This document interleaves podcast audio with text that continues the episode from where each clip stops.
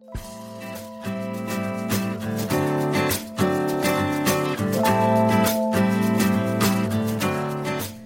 大家好我们是亚太地区最大的猎才顾问公司——新加坡商立可人事。我是 Alina，还记得我们吗？好久不见喽！然后今天邀请了我们的常驻主持人，呃，Helena 还有 Clay 跟我们相见。今天这集就要跟他们来聊聊天，来快乐跟他们打声招呼。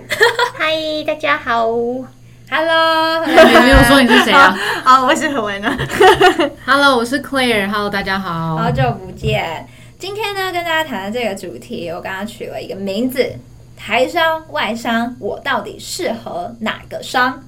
有押韵哦，有押韵，跟同一个字啊，对对对。就想跟大家聊聊，就是我们通常就是 general，我们说的外商啊，其实组成就是呃很多元，有欧美啦，有日商啊、韩商啦、陆商啦、新加坡商，像我们公司其实都算是外商，就是台商之外，其实统称来讲都算。但这些商其实呃，可能依照它的总部，大家公司相处的人做事的方式。等等的，其实都会牵扯到公司文化，会有蛮大的不一样。为什么公司文化会对呃求职者他们进入这间公司上班会这么的重要？我觉得有很大一个关键因素是会在于文化上面都会影响到的是你们做事上是怎么做事的，沟通是如何沟通，那效率上面啊处理问题的时候到底都是怎么做，会有很大的关系。嗯。好深哦！啊，真的吗？可以，就是你的经验上面分享啊。呃，以你之前的经验来说，你觉得呃这几个商你会怎么去看待他们，或者你觉得他们之间的文化上、感受上有没有什么不一样？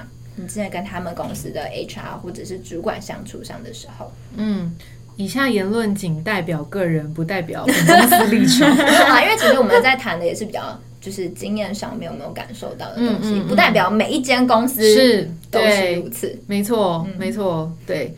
呃，我觉得先回应一下好了，就是我们大家好像都很容易把什么商是什么国家，然后就是呃带上带上一个标签，嗯、对。但实际上，呃，你去看它各个还是有它的嗯、呃、产业的差异，然后还有嗯嗯呃。组织大小，嗯、这些其实都会有很大的影响。嗯、那我们就先讲一些可能典型跟传统，我们的一些既有固定思想上会觉得什么商什么商的分别啦。嗯、哼好，对，然后再来先讲，我觉得大家还是一直很喜欢台湾人很喜欢说欧美欧美，但其实欧洲跟美洲是差异非常大文化的地方啊，他们是两个很不一样，非常不同，而且。嗯即便欧洲的每个国家的差异也很大 啊！大家知道，我还看过美国制作电影跟欧洲制作电影，差异非常大。而且你你看，美洲就是美美国就讲美语嘛，嗯嗯，可是你看欧洲讲多少语？所以其实那个文化差异是非常、嗯、非常不同的。小细节你可以看是英国的导演拍的电影，跟美国导演拍的电影，或是法国，或是法国啊、意大利、德国、西班牙啊，对。然后甚至是他们拍电影的题材，其实这些你都会有很不一样的是呃艺术上的面的感受的体验。嗯，嗯那我先讲，我觉得美商好啦，因为我觉得台湾人普遍还是对美国也许就是认识比较多啦。对，呃，美商是这样，我觉得。他们就是很直接，然后跟你把事情就是讲得清清楚楚。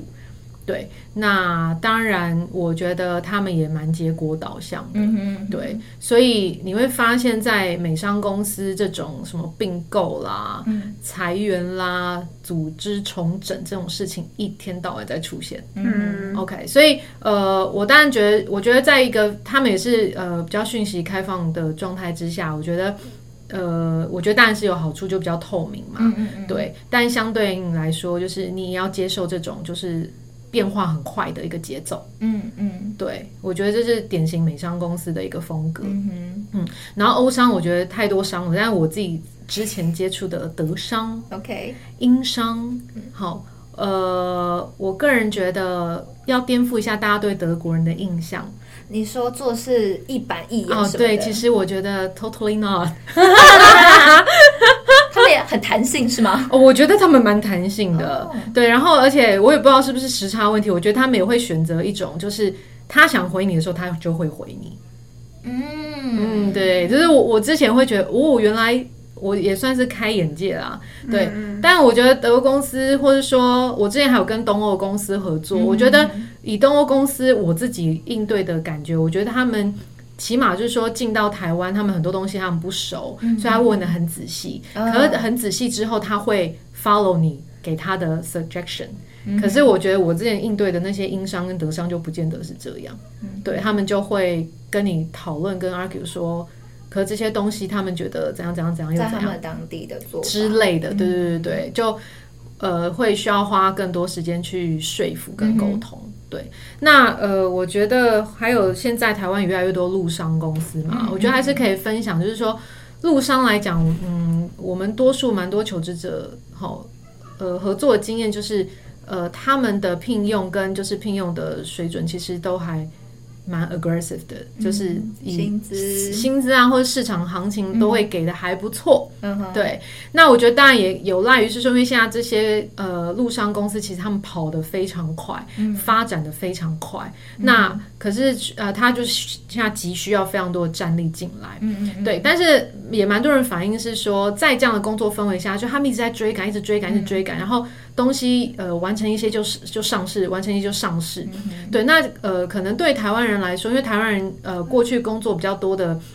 经验是他们习惯东西 ready 好，嗯，嗯然后各种的这种测试啦、嗯、检验啊东西，他们觉得起码有达到可能百分之八九十，他们才敢出去。嗯，但在陆商公司，目前现在他们就觉得应该我就是要比你更快上，嗯、我不管我的品质如何。嗯，对，这些可能是你之前有谈过，对对对对对对，没错。那他们就会当然就会过跟过去自己受到的工作训练会有一些冲突嘛。嗯，那所以就是你你看你自己能不能够去。调整这种心态，好、那我觉得也没有什么对跟错，嗯、因为就像各种，因为你知道大陆其实太市场太大，非常竞争。嗯、今天如果我想的 idea，、嗯、我没有马上出去的话，明天被其他加上去，我就会觉得我惨了。嗯哼，好，然后更重要的事情是，也许他们也认为市场之大，所以其实东西出去了，就有这么多的人可以帮他一起做检验，马上可以有一些 feedback 回来。那我我我觉得就是也没有什么不对啦，价值观啦，价值观没错、嗯、没错，对。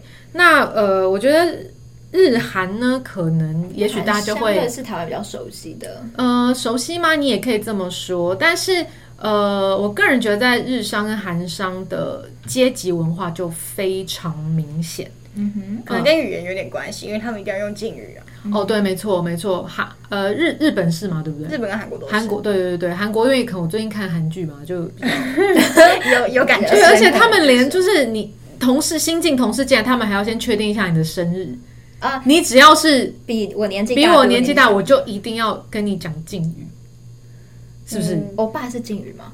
不是哦，不是哦，好像是什么？它是一个称呼哦，什么什么什么系，对不对？对对对，就是像日文里面的桑什么什么君什么什么，对对对对对对。那日韩的话，就是很明显的阶级的。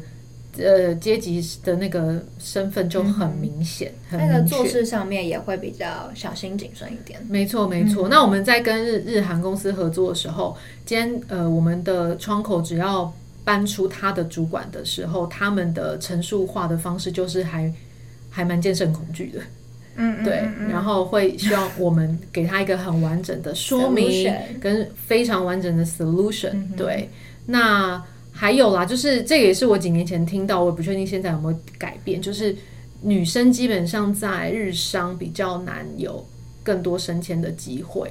对，嗯、那我我这个是我很多年前听到，我不确定现在在日商这些事情有没有开始有，也也许已经有做一些调整跟变化。嗯，嗯，那。呃，不过也是一样哦，就是这几年这三五年，其实呃，产业对于新创环境是非常鼓励的，嗯，对，所以在新创公司来讲的话，我觉得打破这些什么文化商的差异啦，嗯，我觉得它变成是比较是一个呃，那个身份阶级的界限其实越来越模糊，嗯，对，所以我我们近期也去拜访一些日商啊、韩商啊，是新创，嗯，那我觉得也没有出现像我刚刚提到那些。那些典型典型的情形，对对对。嗯、那我觉得回到台商，我觉得台商某种程度上跟陆商有时候也有一点像。那我觉得毕竟都是以华人华人。社会为主导的一个、嗯、一个一个组织，嗯、哼。对，所以的确很多时候是比较像是帝王般的管理，其实还是以老板那一个人决定所有的事情。嗯哼，好，比较像会是这样。对。我我觉得好像也是因为这样子啊，有时候流程上面要走的那个时长，可能就会再稍微长一点点。就需要上报，层层上报的那种。没，可我觉得层层上报是看组织大小哦，对，还是要看组织，因为组织一大，嗯，你必须要设定一些集合的机制，去确定有没有人在里面有什么猫腻啊，嗯嗯，然后是有什么程序是不合规，因为可能也许多数中大规模公司可能都有上市上柜了嘛，那他们所有的程序都一定要符合法令的规定，所以他就。反正就是这种程序让它会变得比较僵化，嗯、可是这个僵化，它的这个就是制度的两难啦。嗯嗯、制度成立就是要防弊嘛，嗯、对。可是它要怎么优化跟有效率这件事，永远就是组织的课题。对对。哎，提到制度这件事情啊，其实这几间不同的公司，他们在什么薪资结构、福利面也会蛮不一样的嘛。像我就记得日商他们就是呃在薪资这一块，他们就会切蛮多的月份数，就是我们会有底薪，然后再加上各式各样的津贴，然后会有一个本薪，嗯，然后比如说有的他们就是会有夏季奖金、冬季奖金啊，甚至有一些日商他们的福利，呃，对于员工的照顾是很完整的，呃，从你可能生病、结婚、呃育婴、生小孩等等等等等等。照顾是很完美的，生老病死。我我我之前听听他们，我之前听日商客户的说法，说他们基本上，他们日商他们就是要养养员工一辈子啊。所以就是之前上一代的，上一代的，对，所以他们就好浪漫哦，那就是终身雇佣，终身雇佣啊，对啊，对啊，所以我要好好照顾你。对啊，可是你看，像在美商，基本上就是你有工我就给你啊，嗯，你做到你做，我就反正我们 offer 上这样写，我就给你。嗯嗯，对啊。其实回到我们刚刚的讲法，就是这呃美商它也比较绩效导向一些些，所以你的价值对于你的 offer 合理给予什么的。对啊，他们就是写的很清楚，甚至是说，我我们常这样讲，就是说，我们客户在找人，我们都会问客户说，你的薪资的范围，然后很多客户就说、嗯、啊，看他之前的一个经验，嗯，但以多数真的是像以美商为主的，他他们会是先把他的。Job description 跟 responsibility 写好，嗯，根据这个工作内容跟负责内容，他觉得这个 candidate 应该值多少钱，嗯、他应该就有一个价码出来，嗯、而不是说我看你之前多少，嗯，然后我再给你多少钱。嗯、对，这我觉得这是这是机制嘛，这是对这个就是完全是以这个工作职责到什么程度，他、嗯、应该下对应市场给予什么样的价格是合理的。嗯、对，可是其他商可能我觉得台商啦，呃，日商欧呃韩商。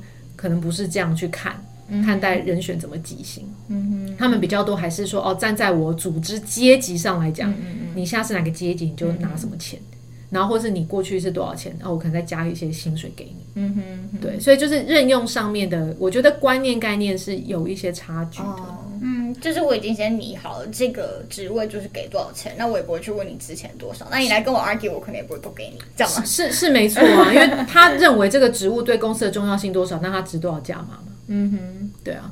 那我觉得也许这个可能之后可以再开另外一集，稍微来聊聊。这好像是一个很复杂的问题，欸，对。但是你知道我，我 我我们本身并不是专业核心公司，或是或是薪资市场调查公司啊。嗯、我们那个会有专业的。当然，那更专业。那我们当然比较多，就是集结是跟比较跟更多客户的互动上来讲，嗯嗯，对。嗯，哎，Helena 是不是有一些跟哇说什么突然忘记，跟海外的那个工作上的经验呢、啊？然后不管是日本的啦、中国这一块，我想说，呃，是不是有个能够从一个比较是你之前跟他们共事过的一些经验？从相处起来的感觉，可以跟我们分享一下做事上面啊，或者是相处起来的一些异同。我觉得可以分享日商，可是因为我之前待的那间是，他是在台湾开的一个分公司，所以其实它会不一样嘛，跟典型的，跟典型就是你可能在日本在他们总社工作，跟在分公司工作，我觉得那就是完全不一样，就有点。为什么？因为他其实还是要依照，嗯、呃，因为通常日商他他们都会派一个他们的干部，嗯、就从日本派一个干部，高阶主管，对，高阶主管来比如说管理台湾区，或是管理香港啊，嗯、或是哪边哪边，通常都是这样子，就是他们会派一个总社。总是有人过来，那所以我觉得其实有时候还是要看那个被派过来的那位主管，他的行事作风怎么样。那我觉得当时候，呃，刚好那位主管行事作风也没有那么典典型传统的大家的那种感觉是哦。就是 SOP，对对，应该说就是非常非常的细节，然后非常非常的龟毛，嗯、就是他比较不是这样子的性格的人，嗯、但是他在管理上面，其实我觉得都放给蛮大自由的，嗯嗯嗯，所以有时候还是要看那个老板，我觉得真的是要看老板呢、欸。可是你看是不是日商真的成立海外分公司，他们绝对是派自己的人过去，没错，比较不是倾向在当地，他们不太会，嗯嗯嗯，我觉得还是回到就是民族文化的那个多元。就是也我我不会说这样是怎么样，也不好，对我也不会说这样就是包容跟不包容。嗯、我觉得还是回归到他们在做事风格，或是他认为他在管理的一个能力的权力的掌控上面来讲，什么样的方式是对他们比较有利的。嗯哼嗯哼，对，就是他们自己的选择，一定是希望一个呃，他们在讨论的时候，决定权的人是他们自己人。嗯嗯，对啊，嗯嗯。我们刚刚有提到有一点啊，我觉得可以额外拉一题来讨论一下，就是关于新创公司跟大公司，呃，还是会有一些异同跟差异嘛？差很大，哦，差很大，对，真的。随便随便举一个例子，你在一新创公司可能会遇到的。情境会是什么？不是知道新创就是你就是在搞革命啊！可是新创公司很漂亮哎、欸，哈，你大公司也可以用的很漂亮。你去哪里看都会很漂亮。没谁说新创公司，我们不要再可能就会有溜滑梯啊！就是打破迷思好不好？就是我们不要被这表象给给欺骗了。好，那重新再来一次。OK，我觉得一样，我觉得大家还是以一种可能 Facebook、Airbnb 啦。Google 啦，这种新创的，然后 .com 公司的这种形象给束缚住了，然后办公室就是工业风。对啊，他们这样算新创吗？他们已经很久了。因为我的意思是说，大家对于新创的投射，就好像跟网际网络公司比较会画上一些连，就是绑在一起。对，可是不是所有新创都都是网际网络公司，但他们确实蛮漂亮的，是没错。但是呃。我我觉得第一个，我觉得外形当然也是一个，就是那个公司老板他想要呈现一个什么样工作的氛围，嗯、这当然是一个、嗯、一个一个形象嘛。嗯嗯嗯、你也可以当做是一个公关啊，或者什么。嗯、可是就是就先不要被这些表象，当然一样啦。很多人可能是先看到照片，然后决定要去应征，也有嘛。就像是就像我们一样，就像我们公司都会就是放上我们同事的照片在逛。但你知道，因为 但也是随便照都好看啊，所以也是好。然后好，但新创跟谢谢资金，但就是新创，但跟大公司本来就是真的完全不一样的状态啊。就你你要想一个，就是你是一个小朋友，然后跟是你是一个已经成熟的中中中年人，中年人，就是那个阶段完全不同的啊。嗯、你还是一个小孩的时候，你有。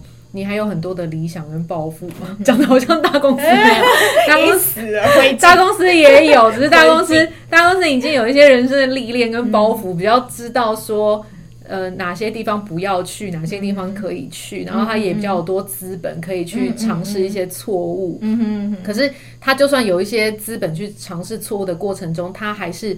步伐可能没有办法那么快，嗯哼，对，因为他已经有很多以前的顾虑，嗯，哦，或是已经比较，就像我们现在会看一下说，我们这些比较资深的顾问会比较势利一点，就是我们会选择客户嘛。哦、我觉得这跟这跟中经验经验这些东西，嗯、这个经验可能帮助你，他也可能会是呃，让你比较慢一点的可能。嗯哼，对。